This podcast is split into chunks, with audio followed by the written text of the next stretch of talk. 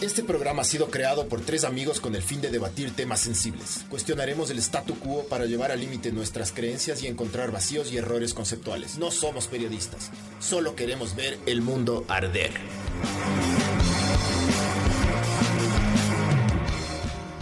Hola, esto es Ver el Mundo Arder, podcast número 25 Mamarre, Mamarre, Mamarre. Eh, y tenemos otra vez el honor de conversar con Jaime Rodríguez, que aceptó el, aceptó el round 2 de la...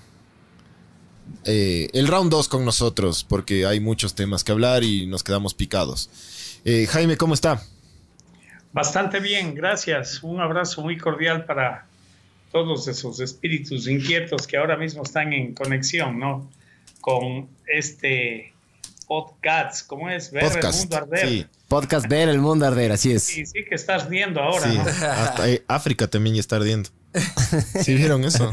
Sí, como 70 y algo mil incendios, una cosa así es. Qué Sí, bestia, ahí está la naturaleza humana, que justo hablamos en el otro podcast que no, no, no entendemos cómo convivir en, No, no, en- en no. comunidad y como sociedad, la verdad, todavía. Hay un problema ahí, hay un problema genético. Yo creo que todo esto se deriva por la falta de interés de las personas de averiguar cuál es el propósito de nuestra vida en este planeta, ¿no? Claro. Bueno, de eso sí hablamos un poco el podcast anterior, ¿no? Sí, que usted dijo evolucionar de forma consciente. Que son unas, unas palabras que, que sí golpean en la médula de todos nosotros, pero es difícil de aplicar porque hay factores externos como la política, que, por ejemplo, en el caso específicamente de todo lo que tiene que ver con lo extraterrestre o investigaciones, ocultan la información para de alguna manera moteri- eh, eh, monetizar. Monetizar. Exactamente es la palabra que está buscando. Monetizar o controlar. Em, Esos son los militares. Los militares son los arquitectos del encubrimiento de toda esta información, porque los militares en Ecuador y en toda Latinoamérica responden a la central de la ignorancia americana. Y ellos son los que les dictan las estrategias y lo que deben hacer y cómo deben comportarse, ¿no? Y lo que deben decir y lo que no deben decir. Y también cuando existen casos extremos de avistamientos y experiencias fuertes, ellos asoman, primerito asoman los gringos por acá. No sé cómo le hacen, cómo se enteran, pero ellos, nosotros llegamos y ellos ya están ahí. Así. O nosotros llegamos y ellos ya se han ido. Esa es una de las cosas que a mí me, me intrigaba y que bueno, ya no le pude preguntar al presidente Correa, ¿no? Porque cuando yo le demostré a él que la central de la ignorancia americana estaba infiltrada en la milicia y que era la que les daba órdenes y todo eso, eh, paralelamente se dieron los, los bombardeos en la frontera con Colombia y mataron, entiendo, a un guerrillero, el mono Jojo y algo así. Eh, Y entonces ahí se dio cuenta el presidente Correa de que la CIA se enteraba de todo lo que pasaba aquí, de todo lo que hacían los militares, antes de que el propio presidente se entere. Entonces él ahí decidió crear su propio cuerpo de seguridad, que se, llamó, se llama o se llamó el COSENA. Y ahí en el COSENA este, se supone que no iba a estar la CIA, iban a estar solamente elementos de seguridad civiles, ¿no? Y cuál fue mi sorpresa que cuando estuvimos ahí cubriendo un avistamiento en Palitagua, asomaron pues los gringuitos de la CIA ahí en una van con miembros del COSENA. Entonces eso es lo que me confunde. A los políticos no los puedo entender nunca, a los militares peor, ¿no?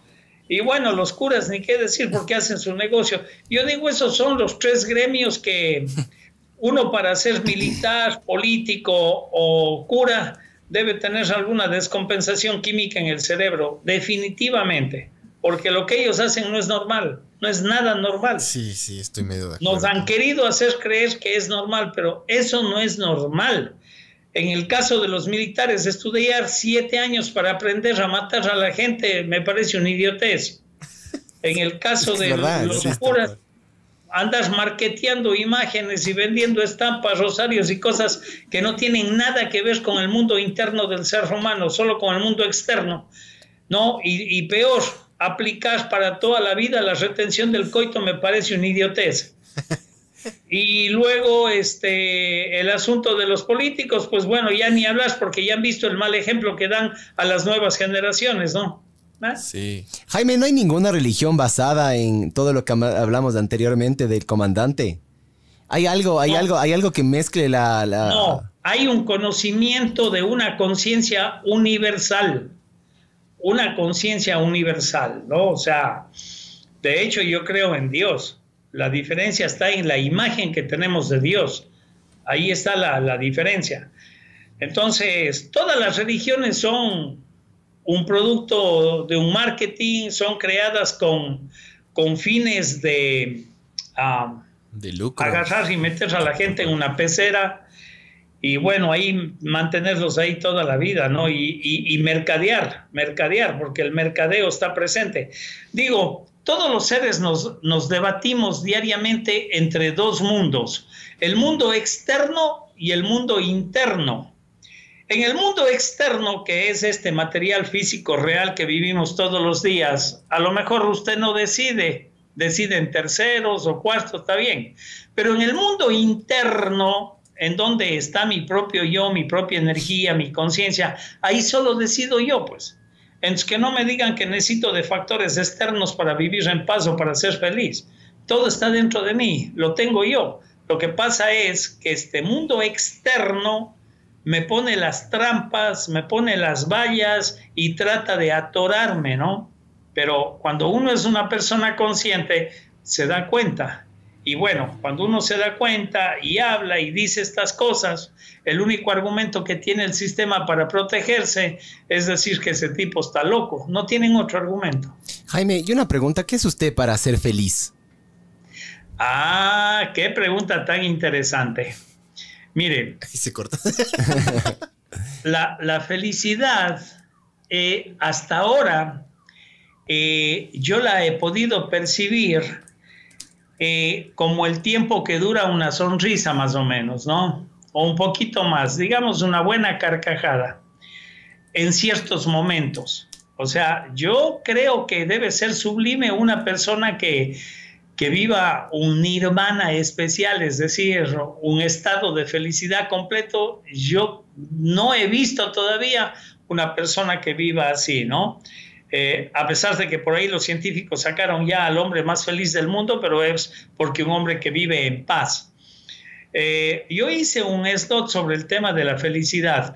Para conseguir la felicidad necesitamos tres pasos, ¿no? Tres pasos. El primer paso es tocar con nuestra conciencia, es decir, vivir la vida a plenitud, aquí, ahora. Yo estoy aquí conversando con ustedes estoy concentrado en la conversación de ustedes. Yo no estoy pensando en hamburguesa que me voy a comer a las 8 de la noche.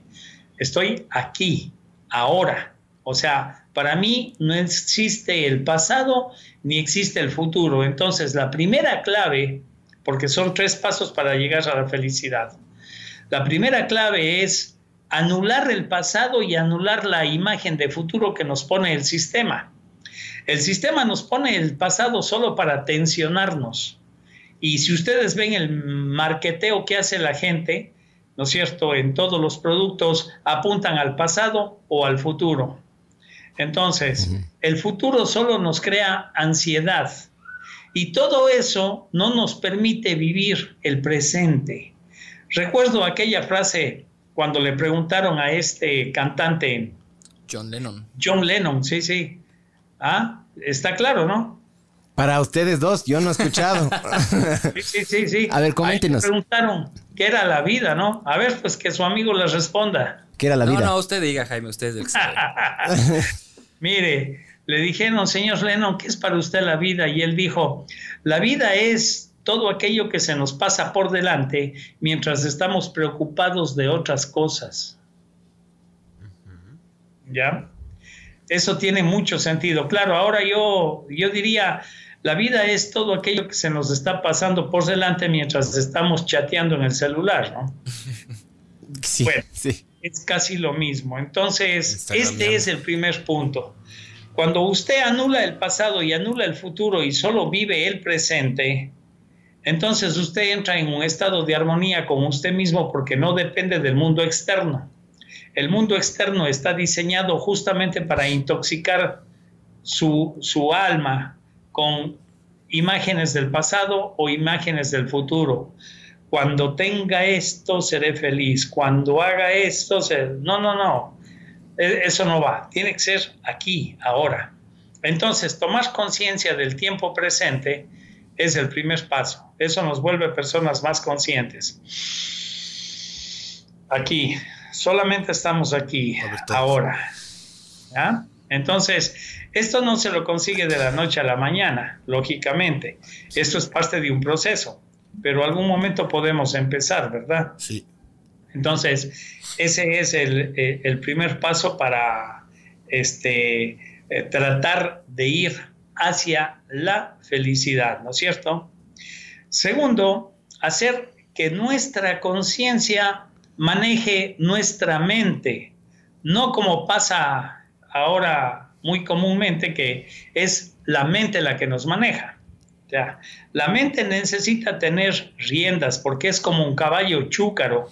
Si usted no le pone rienda, si usted no le pone, la rienda es la conciencia. Si usted no le pone rienda a esa mente, esa mente le va a llevar para todo lado y ya mismo asomará un amigo llevándole a tomar cervezas y pondrán la canción de Alcia Costa y pues, otra cerveza y otra más y otra más. Ahí tiene conjugación del pasado, de la no mente y un montón de cosas. Entonces, otra de las claves es tratar de que nuestra conciencia, ¿no es cierto?, este, sea quien maneje nuestra mente. ¿eh? Y el tercer paso es aprender a vivir en paz pero eso solo depende de usted. Lastimosamente, la gente le dice, es que el Fabián eh, me ha hecho tener iras, es que no, no, no, no. No, si quiere vivir en paz, usted, eso depende solo de usted. Eso tiene que ver con su mundo interno, ¿no? Eso tiene que ver, ya no me gusta ni mencionar la palabra espiritualidad porque está tan marqueteada ahora ahí venden espiritualidad con chequera, ya he visto tantos adefesios que... Entonces, esto es más sencillo de lo que la gente se imagina. Con los mismos extraterrestres, mire cómo mercadean los contactados, los famosos contactados. Una conferencia que este se contactó con Antar Sherai que te va a decir lo que dijo el extraterrestre y bla, bla, bla. Y arman una conferencia y le cobran 20 dólares para entrar a la conferencia. Ajá. O sea, que viene un extraterrestre de tan lejos a darle un mensaje a este caballero. Por 20 dólares. Solo para los que tienen 20 dólares. o sea, ya no es universal el mensaje. claro. Si es un mensaje, tiene que ser universal. No tiene que ser marketeado. ¿Comprende? El sistema nos enseñó a marketear todo. Ese es otro de los problemas que tenemos, amigos. Así es que eso ya depende de usted. Ahí les dejo de tarea. Cuando empiecen ya es cuestión solo de ustedes. El otro día una señora ahí me decía, es que este muchacho me hace tener unas iras. Dice, yo sufro, no viera cómo sufro yo. Entre paréntesis, el muchacho tiene 36 años. Yo digo, a ver señora, el sufrimiento no existe si, si usted dice que el sufrimiento existe, a ver, muéstrame dónde está el sufrimiento. me quedaba viendo con los ojos saltones y me decía, pero yo sufro, yo sufro. esa emoción a la que usted llama sufrimiento, solo usted la genera internamente por su forma de ver la vida cambie su forma de ver la vida ya no va a sufrir. Ella quería que el hijo eh, no se lleve con tal persona, que esa mujer que tiene no le conviene, que compre no sé qué cosa, que haga así. O sea, ella quería darle viviendo la vida al hijo. Ese es el problema, ¿no? Entonces, cuando nosotros queremos que las cosas sean como nosotros queremos que sean y no nos damos cuenta que la vida gravita, ahí estamos en problema y generamos esa emoción que llamamos sufrir. Así es. Bueno, yéndonos a... Yo creo, yo, antes de cambiar de tema. Dale, dale, dale. Eh, hablamos de la, en el podcast anterior con usted acerca de la conciencia y de evolucionar conscientemente y parte de la felicidad de eso. ¿Cómo sería o cómo ve usted a la religión en, este, en, en esta conciencia o en esta evolución? Solo como un negocio, nada más. O sea, para poder evolucionar habría que desprenderse de la religión. Total. Es que mire, la reunión, la, la religión es reunión. Esa es la palabra. O sea, viene de la palabra religare, reunir. ¿Ya? Eh, la religión es un pocotón de gente detrás de un dogma o detrás de una teoría o de una filosofía. Eso es todo. Y para eso le meten 250 cosas y que le hacen pagar el diezmo y que encienda la vela y que le hace el rosario y que lleve esta estampa y que compre la medalla y uh, eso. eso no tiene nada que ver con el Dios que yo conozco. Mire, si alguna religión fuera creada por Dios, sería perfecta porque el trabajo del Dios que yo conozco es perfecto. Si no, póngale el ojo a un telescopio electrónico y dése cuenta de lo que estamos hablando. ¿Usted cree en Dios? Totalmente. dice que sí, pero no en el, no en el Dios que nosotros no, creemos. No, pues la diferencia, a ver, la diferencia está en la imagen que tenemos de Dios, ¿no? Eh, cuando usted levante la vista al cielo o cuando tenga la oportunidad de, poner el ojo a un telescopio electrónico, ahí se va a dar cuenta de la grandeza del trabajo de Dios. Mire, nosotros vivimos aquí en América Latina, América del Sur, y la historia gravita mucho en los pueblos, ¿no? Nosotros fuimos invadidos por los españoles hace más de 500 años y ellos nos trajeron la historia de un solo pueblo, del pueblo de Israel. Ese pueblo apenas tiene 7.000 años de antigüedad. Dígame qué hacemos con el pueblo de la China que tienen 80.000 años, con los egipcios que tienen otro tanto, con los indios que tienen más de 150.000 años, los sumerios como y así, 1732 razas en este planeta.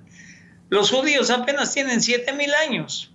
O sea que de partida cronológicamente ya están afuera para ser la raza originaria del planeta y para vendernos la historia de extraterrestres que ellos nos han vendido, ¿no? que ellos nos han vendido, ellos deificaron a los extraterrestres. En esa época, cuando yo hice un trabajo profundo, hace más de, no, hace 30 años exactamente, escribí este libro, Israel, otra creación de los extraterrestres. ¿Ya? Este libro, nadie hasta ahora, nadie hasta ahora me ha llamado a mí a decirme, Jaime, en la página 75 tienes una equivocación. Y ya van 30 años. Entonces, claro, la religión de los pueblos depende de su historia, ¿no? Por quién fueron invadidos. Allá en el norte pasó lo mismo, aquí pasó con los españoles, pero en el norte donde está el cara pálida este que hace bulla todos los días, eh, llegaron los irlandeses, pues. ¿ah? El que habla tanto de los migrantes no se da cuenta que él es migrante, sus razas de migrantes. Las culturas originarias de América del Norte son los Sioux, los Anasazi, los Cheyenne, los Cherokee, los Navajo, los Hopi. Ellos son las culturas originarias de ahí, ¿no? Claro. No los cara pálida estos que llegaron de por allá. Entonces, claro, vienen y traen el libro este de cualquier religión como sometimiento. Si usted analiza la historia, dése cuenta que el objetivo era el oro, el pretexto fue la religión. Siempre es así. Sí, siempre hay factores detrás. Jaime, a Dios es mucho más grande de lo que todas las religiones lo pintan. ¿Ya? O sea que el, usted nunca le ha puesto forma, ni nada, ni color, ni. ni nada. Nunca. Nada. O sea, Dios es todo. Cuando me piden que les hable de Dios, entonces yo les digo, a ver, ¿de qué Dios quieren que les hable? ¿El Dios de los judíos, el Dios de los chinos, el Dios de los egipcios, el Dios de los nórdicos, el Dios de los mayas, el Dios de los incas, el Dios de. ¿De, de qué Dios? Hay 1732 dioses. ¿De Entonces en alguna parte de nuestra vida tenemos que hacer un voto de humildad y aceptar que somos seres limitados de mente. O sea, el número de neuronas que tenemos no es suficiente para entender la grandeza del cosmos, o sea, la grandeza del trabajo de Dios.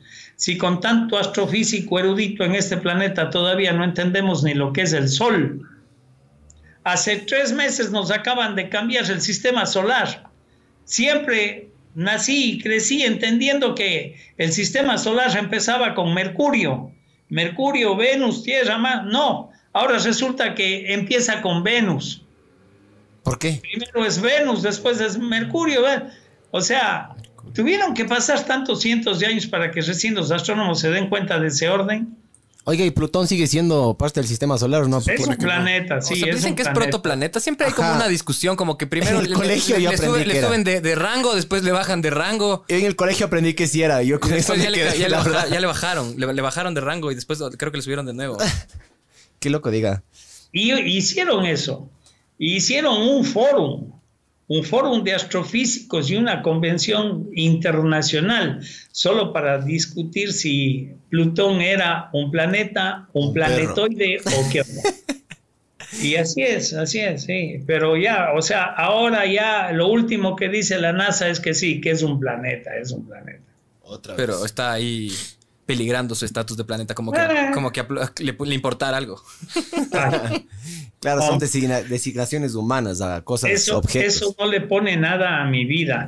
Uno cuando, uno cuando está ya cerca de los 70 años, lo que le interesa es toda aquella información que le ponga algo a su vida, ¿comprende? No tonteras de estas. que A la final eso... Mire, y, otra cosa también, ¿no? O sea, existe información fundamental que nosotros tenemos y que deberíamos entender, no creer, entender. Pero lastimosamente estas redes del Internet, así como sirven y ayudan, también han sido la vía para que un montón de youtubers hablen cualquier tontera y sandez y hagan mucho dinero tirando hipótesis y teorías extrañas que usted y yo nunca las vamos a entender. Moriremos sin saber la verdad. A mí me preguntan, ¿y qué hay en la cara oculta de la luna? ¿Acaso que yo he estado en la luna?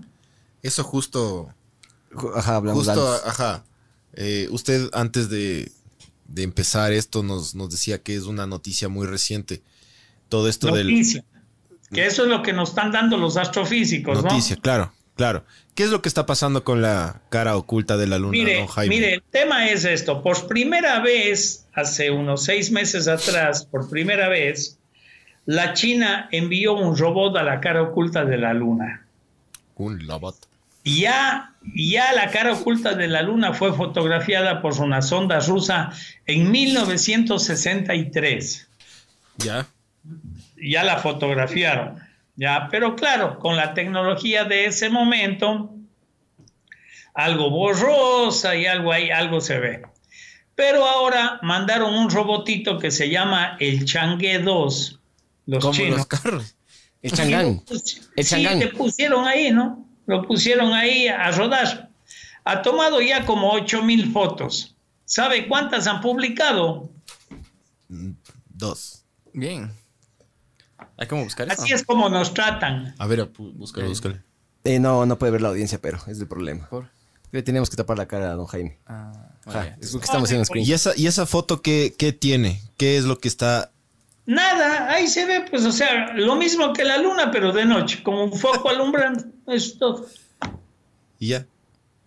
Nada más. Ya, a nosotros nos interesaría, ¿no es cierto?, que, por ejemplo, la noticia esta de, de lo que hacen estos guambras, los judíos, que son unos atroces, eh, para no quedarse atrás de la India, de, de Irán, de Japón, de Rusia, eh, que ya han aterrizado naves en la Luna, ellos también mandan una nave a la Luna, pero no saben ni cómo hacerla orbitar, entonces terminan estrellándola en la Luna. pero habían mandado un poco de estos bichitos que se llaman tardígrados, ¿no? Que es un bichito supuestamente que no muere nunca, dicen.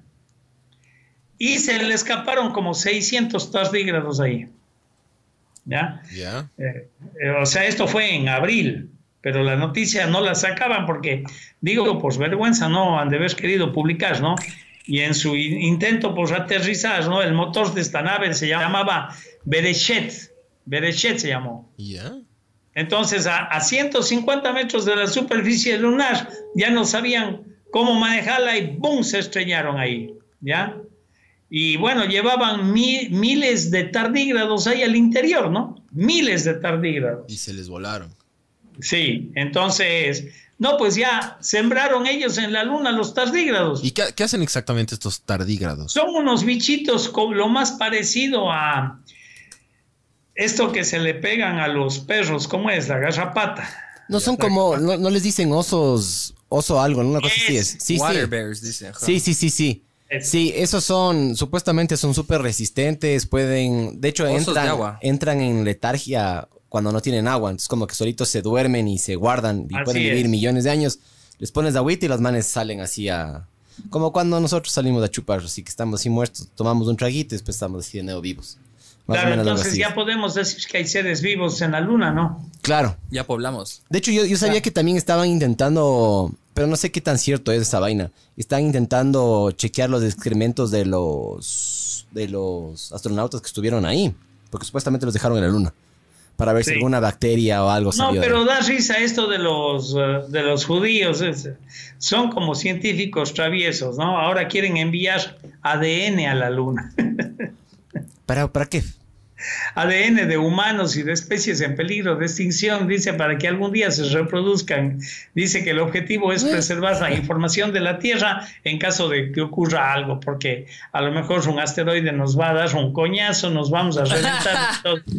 Eso, si el asteroide no es necesario, nosotros mismos nos vamos a reventar. El rato que cara pálida le declare la guerra a Irán, se acabó muchachos. Ahí sí, cierren nomás el kiosco y recojan agua.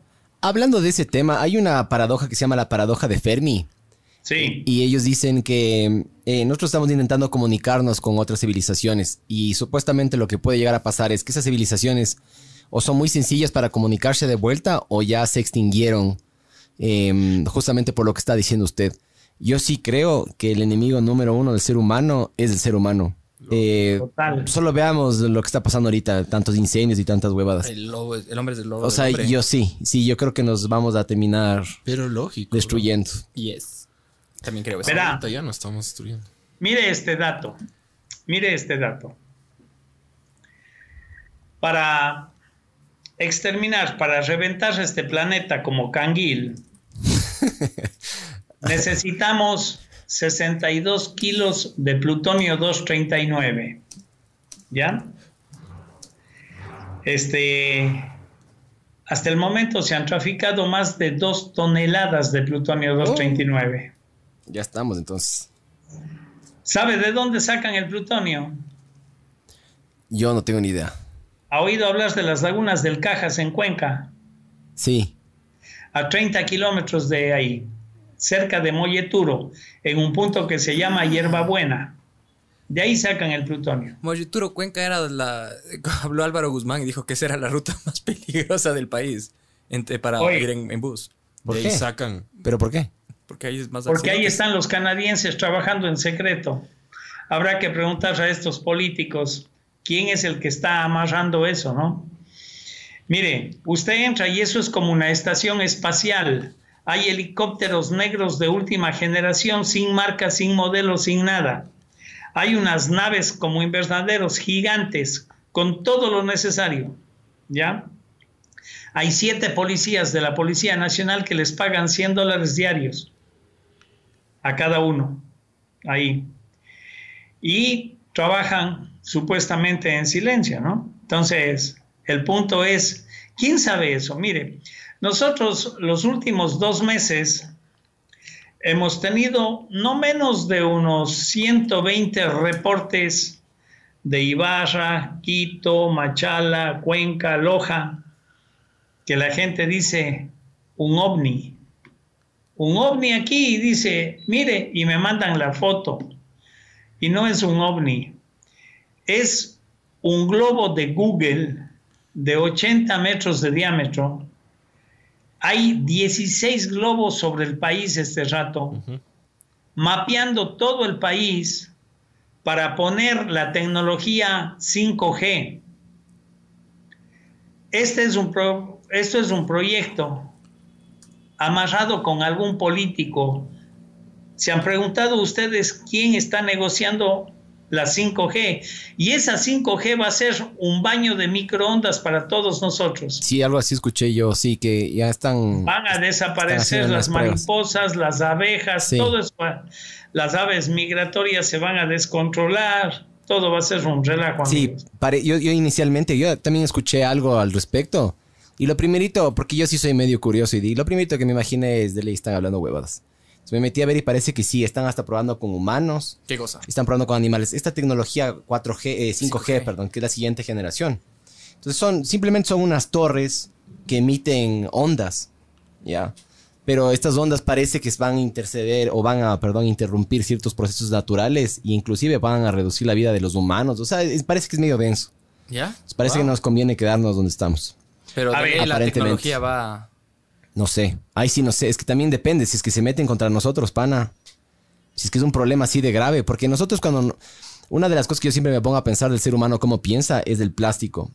Creamos el plástico. El plástico es, es increíble. Puedes hacer millones de cosas con el plástico. ¿Ya?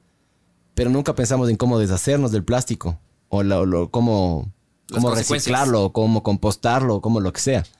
Entonces ese es el ser humano. El ser humano siempre tiene la mente a corto plazo y siempre es alrededor de nuestros intereses. O sea, no, no pensamos en lo... Pero claro, los que mueven la tecnología buscan el interés económico. Entonces, si es que es una nueva tecnología, van a empujarle de ley. Van es que eso es lo más probable. Como el tabaco. Es lo más probable que llegue a pasar, pero...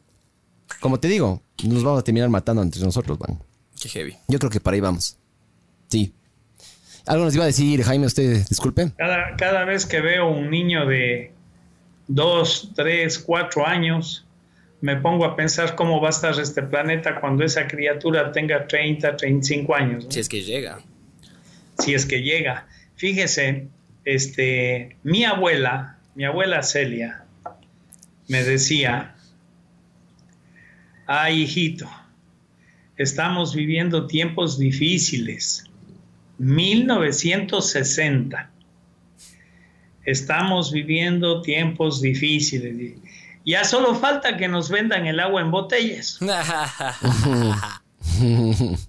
o sea, en esa época era inconcebible en nuestra mente que alguien envase agua y nos vendan. Porque, a ver, a mí cuando me ponen una botella de agua al frente, lo que tengo que deducir es que en esta ciudad en la que estoy no existen autoridades que le envíen, que tengan la capacidad de enviarle agua potable a, los, a las personas de esta ciudad. Yo nací y crecí en una ciudad, en Cuenca, tomando agua del tubo. Y hasta el día de hoy, yo voy a Cuenca y tomo agua del tubo. Y el otro día, acuérdese que el sistema de agua potable en Cuenca es medio diferente a los de los otros del país, porque todo en Cuenca es medio diferente. Ahí tienen monopolizado el agua, la luz, el teléfono y todo, ¿no? Allá no funcionan otros teléfonos que no sea etapa. Entonces, esta gente se ha encargado de potabilizar el agua y mandarnos el agua potable por el tubo, por el caño a nuestras casas. ¿No creen ustedes que sería una buena obra de cualquier político encargarse de enviarle agua potable a la gente? ¿No cree usted que daríamos un ejemplo al mundo? Por ejemplo, el otro día fui a Manta y vi un letrero, no sé si, si esto será mentira, porque los políticos como se inventan cualquier cosa, pero era un letrero grande y decía, bienvenido a Manta Aquí los niños no trabajan. Ya. Bien. Ojalá sea verdad, ¿no? No me puse a averiguar eso porque tuve una agenda demasiado apretada. Ojalá esté viendo esto alguien de Manta y nos cuente, como dice su amigo, que es que mismo. Jaime, usted también tiene un programa en YouTube, ¿no es cierto? Yo algunas veces le, he estado chiqueando Nosotros hacemos temporadas, ya esta semana es nuestra última temporada. Se llama Navegantes del Cosmos. Bueno, no es nuestra última, pero las temporadas duran seis meses. Lo que pasa es que nosotros hemos segmentado esta serie, es una serie. El día lunes hablamos de nuestro entorno cósmico, ¿no? Ya que las autoridades no han sido capaces de poner en la escuela astronomía básica. El día martes hablamos de luces en el cielo.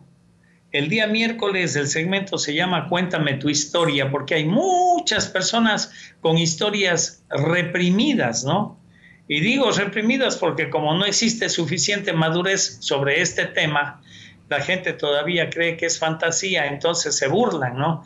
Y hay gente que tiene temor al ridículo. El día jueves hablamos de los grandes enigmas de nuestra humanidad. Y el día viernes, Camino al Infinito, tratamos de tocar temas que tienen que ver con la conciencia del planeta, ¿no? Planetaria. Lo segmentamos así y lo vamos llevando durante seis meses y nos retiramos por dos meses. En estos dos meses he represado muchos compromisos en el exterior y aquí en el país, así es que a partir de septiembre ya me dedicaré a ponerme al día con todas esas deudas que tengo de conferencias y cosas de estas, ¿no? Esa más o menos es la estructura de Navegantes del Cosmos. Y los días miércoles, ¿no le ha salido capaz de algún invitado con alguna historia que de verdad le sorprenda? Mire, eso depende cuán, cuán interés tenga la gente, porque tenemos casos extraordinarios, pero extraordinarios.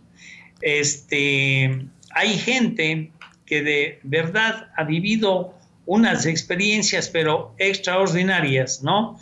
Y que a mí me envían y me envían con videos. Si usted quiere, por ejemplo, le cuento una de, de, hoy día que me llegó. O sea, me han llegado Pero por supuesto, cuente. historias para hoy día. Claro, cuéntenos, por favor. Mire, le leo textualmente, aquí tengo una. Dice, en el 2014 sufrí un, accidente de trabajo y una pierna casi cortada a la rodilla. Dice, este, pasé un mes en el hospital, me visitó un filipino un señor vestido como sacerdote, todo de negro y collar blanco. Portaba un bolso de cuero rojo, del tamaño de un libro. Me dijo que Dios lo mandó a decirme que él sabe de mi accidente y que ellos me iban a cuidar. Tomó mi mano derecha y con sus dos manos cerró la mía y me dijo que Dios me amaba con todo su corazón y se fue caminando por fuera de mi cuarto del hospital. Salí una semana después totalmente curado. Dice, me, me, me visto un hombre delgado, me visitó, dice, me visitó en mi casa un hombre delgado muy alto, como de dos metros diez de estatura. Tenía ojos azules profundos y el pelo muy rubio. ¿El comandante Van ¿Comandante o qué? Puede ser, dice, muy joven. Me dijo que se llamaba Gabriel y que Dios lo envió para mostrarme unas cosas. Él era de luz y portaba camisa azul. Me subió a una nave, toda hecha de luz por dentro como cuero blanco, muy brillante. Me llevó a un planeta azul, todo muy grande, como el nuestro, dice. Después volamos de regreso a nuestro planeta. Yo estaba sentado en la ventana y Gabriel en mi lado derecho. Miré el ship, era negro, metálico por fuera y muy largo como un cigarrillo. Eh, eh, el ship debe ser la nave, ¿no? Claro, ajá. Eh, llegamos a nuestro planeta y antes de bajar para la Tierra me dijo que ellos son los guardianes de los humanos y de nuestro planeta, pero que podían intervenir a menos, que no podían intervenir a menos que no fuese necesario. Yo le di las gracias y prometí que si algún día yo y mi esposa teníamos un hijo, le pondríamos Gabriel como él. Al momento solo teníamos dos niñas, Cefia y Cristina. Cuatro años después mi esposa salió embarazada y fuimos al doctor. La sorpresa, eh, a ver, teníamos dos niñas y fuimos al doctor. La sorpresa que nos llevábamos era un precioso varoncito blanco, ojos celestes. Y lo nombramos Gabriel. Hoy él tiene nueve mesecitos. Nació un 22 de noviembre del año pasado. El mismo día de acción de gracias aquí en Estados Unidos, cuando estaban naciendo a las 12 y 30, y todas las máquinas de la sala del hospital del parto se prendieron solitas y se volvieron locas. Y los doctores dijeron que ese era un hospital nuevo y eso nunca había pasado. Espero les sirva de algo mi testimonio desde Los Ángeles que vinieron al hospital. Bueno, de estos, amigo, tengo por cientos de historias, por cientos. Ahora, esta historia le pasa a alguno de ustedes tres que están ahí. ¿A quién se la cuentan? Yo, a mi círculo más cercano. Porque lo más Ah. seguro es que me van a creer que Sí, estoy sí loco, que estoy sí. mintiendo. Eh, ese es el tema. Al psiquiatra, mijo, le El cuento. problema, Claro, psiquiatra o psicólogo se le contaría esto también. Pero claro, claro, eso es, por ejemplo, eso es lo que dicen los militares, ¿no? Los militares, cada vez que viven una experiencia de estas y no la quieren contar, yo le digo, pero ¿por qué no lo pasaron a la bitácora? Dice, porque me mandan al piso 7. claro, donde está ahí el psicólogo, el psiquiatra. qué. el psiquiátrico ahí en el hospital militar en Quito. Ese es el problema. Y le dañan la hoja de vida. Y para el militar, la hoja de vida es Lo su más cosa más sagrada porque ellos viven la vida pensando solo en el ascenso. Claro, eso y el uniforme. El ascenso para ellos es el sentido de su vida. Ah, unas amigas, cierto, habían ido al Pasochoa justo después del podcast que tuvimos y habían visto el podcast que hicimos con usted, Jaime. Y justo me, me escribió eh, por interno y me dijo, oye, ¿ustedes, ah, ¿tú, tú crees en eso de, de- de- de los ovnis? Yo le digo, o sea, más o menos. No, no es que creo o no creo, pero puede ser que haya. No he tenido una No experiencia. lo crea, investíguelo. Exacto. O sea, no- yo, no, yo no conozco de primera mano, pero no me cierro a la posibilidad de que existan. Seguramente habrá. Sería prepotente y ególatra creer que somos los únicos seres en el, en el cosmos. Y bueno, la cosa es que ella estaba con una amiga haciendo una, una caminata nocturna a la cumbre del Paso Ochoa y habían visto unas luces. De repente estas luces se les habían acercado y que oyeron como un motor así súper fuerte y se les acercó y que, y que después desapareció y que las manes estaban así como que paniqueadas. Entonces como que ya se fue la, esta, esta, luz y regresó nuevamente. O sea, siguieron bajando como que ya medio asustadas, ¿no? Porque eran las dos en la noche. La mitad de la nada. Ah, de la mitad de la nada, ajá. Y de repente, ¿para qué pasó de nuevo esta situación? Con las mismas luces y un motor que sonaba zzzz, Y se les acercó igual y que ahí sí ya solo metieron quinta a fondo y bajaron ahí a tope. Entonces tuvieron como Mira. una especie de encuentro cercano justo por esas fechas que tuvimos del podcast ahí en el. Paso Ochoa, ajá, locazo. Verá, ahí hay una, una señora que me llamó, no quería que sepa, que, que diga su nombre, ¿no? Y ahí eso a mí no me gusta porque a mí me gusta la franqueza, la honestidad. Yo trato de ser una persona íntegra. Y yo les digo a las personas que si me cuentan su historia, ellos tienen que saber que yo la voy a hacer pública Claro. pero, pero hay personas que me piden la reserva y no me gusta, pero lo hago y tengo que guardarme el nombre, pero en este caso es una mujer muy importante aquí en Guayaquil. Yo estoy aquí en Guayaquil hablando con ustedes. Importante por el estatus social y por el montón de dinero que maneja. Cintia. Cintia Viteri. Ahí les dejo a la imaginación. Entonces, eh, esta vieja se va a un, Entonces no es la... Descartada Cintia. se va Yo es de Ginata. a, a una reunión de esos aniñados en una quinta, una quinta que es lujosísima, lujosísima, pero a propósito no le habían hecho el, el camino, la entrada de cemento, para que sea inaccesible o para que los que vayan ahí solo vayan en esos 4x4, ¿no? Claro. O con, doble transmisión, qué sé yo. Pero esta se fue con su chofer y no se fue en un 4x4, sino en un automóvil de esos aniñados. A eso de la una de la mañana, ella ya quería retirarse, pero alcanza a ver que el chofer de ella, con otros choferes de estos pelucones, estaban chupando en la cocina. Entonces ella agarra las llaves del auto y se va.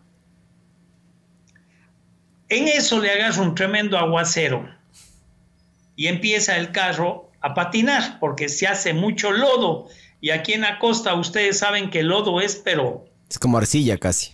ya. Y entonces llega un punto, las llantas, las ruedas de este automóvil no eran con el labrado para, para tracking, ¿no? Para, para el lodo de esos labrados, era un labrado para asfalto, para ciudad.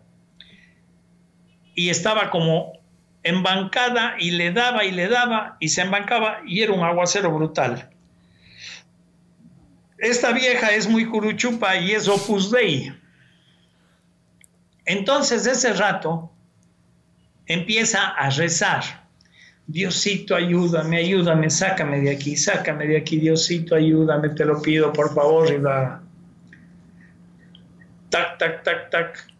La ventana, la ventana de su auto. Ella mira y baja el vidrio. Era un hombre, igual que esta descripción, rubio, ojos verdes, de eterno impecable, sin mojarse en pleno aguacero. Bonjour, otra vez. Y le dice, Exquisitos. por su nombre, prende tu auto y vete. La mujer inconscientemente cogió, prendió y salió a arrancar y se fue. A la media hora, cuando ya iba cerca de su casa, por ahí, por el asfalto, se para y dice, ¿y quién fue este tipo? ¿De dónde salió? No me empujó con una grúa, una wincha, no me hizo nada. Entonces me cuenta a mí y yo le digo, pediste ayuda, te la enviaron, pues ¿cuál es el problema? ¿Se da Jaime, cuenta? claro, Esto, por ejemplo, si le pasara a uno de ustedes, ¿a quién se lo cuenta? uy, no sé, eh, yo creo que no, no, no sé. ¿No es, es es- Yo sí o cuento. sea, a una persona de confianza sí, pero no vas a soltar esto en, en todo lado o en las típicas publicaciones en Facebook. o yo Después qué se vuelve leyenda, tipo el Wiñawiji o esas. Sí, pero a final de cuentas, no sé, man. Eh, Miren. No, no, no. La gente no cree este tipo de huevadas, pues, man. No hay problema, no hay problema. Si nosotros, usted ya sabe que lo que menos me interesa es que la gente crea, porque no tengo la menor intención de, pero como estamos en el tema, le estoy contando y le he puesto dos historias solamente como ejemplo para que usted vea por qué es que no hay madurez sobre este tema. A eso súmele las películas de Hollywood de estos seres monstruosos viniendo a hacerse dueños del planeta Tierra, Claro. ¿no? Sí, sí, justamente dicen que hay. eh, un científico decía que es mala idea. Nosotros mandamos una, un como satélite con un disco y con información sobre nosotros. Y creo que algún- alguna canción, música, descripciones del ser humano, cosas así básicas. Y la mandamos al espacio para ver que alguien reciba y venga hacia nosotros. Y Como man una, decía, una botella con un mensaje. más o en- menos, en ajá, así. exactamente. Esa sería la analogía perfecta. Lo, coger una botella, meter un mensaje ahí y lanzarle al mar. ¿Quién mandó los, los, Eh, los creo que los gringos, creo que la NASA fue. Ya. y con un mensaje de cómo somos nosotros, nuestras dimensiones. Creo que hasta una ecuación básica de matemáticas para que cachen que sabemos algo también. Si es que no cacharon por el, por el, el satélite este, me imagino, no sé. Y supuestamente dicen que es mala idea porque eh, estos panos van a cachar dónde vemos, porque también les mandamos un mapa astral y les decimos exactamente en qué planeta vivimos. Estamos invitando a que nos invadan. Exactamente. Esos Eso gringos dice. coqueros hollywoodenses, pues, bro, paranoicotes. O sea, era un científico medio respetable, pero es que son opiniones nada más. A final de cuentas, claro, solo son opiniones. Jaime, yo hace poco vi un documental que sacaron, lo sacaron en Netflix de Bob Lazar. Eh, el documental, cuando, cuando hablan específicamente de Bob Lazar, es súper interesante. Cuando entra el cineasta, no, no es muy interesante, la verdad, pero hablaban sobre el, este elemento, el 115 creo que es. Sí. El, el elemento 115 hablaba sobre mm, esas máquinas que tenían en la mm, de ingreso, creo que era en el área 54, alguna cosa así llamada, no era área 51, alguna cosa así, que te medían los huesos de la mano. Y en base a los huesos de la mano eh, te dejaba pasar o no. El tipo dijo estas vainas en unas entrevistas hace unos 20, 30 años. Y recién eh, fotos de esas cosas están apareciendo. Entonces parece que Bob Lazar tenía La idea clara de lo que estaba pasando. Y una de las cosas que contó es que una de las... Decía que creo que tenían cuatro o seis de estas, de estas como que aeronaves. Eh, y que tenían un problema porque no sabían qué hacía qué. Y él estaba encargado de eh, ver el reactor. Entonces supuestamente este reactor era manipulaba la gravedad. Entonces, cuando vos le prendías al reactor no le podías topar. Y eh, una de las cosas que él decía es que la aeronave por dentro, toda la aeronave no tenía bordes cuadrados, todo era redondo. Nada angular. Y que parecía, ajá, que parecía todo como, como cerámica. Y era pequeño. Dice que una persona entraba ahí, pero era una persona que tenía que estarse así acunclillando o así, haciéndose bolita. Súper interesante ese documental.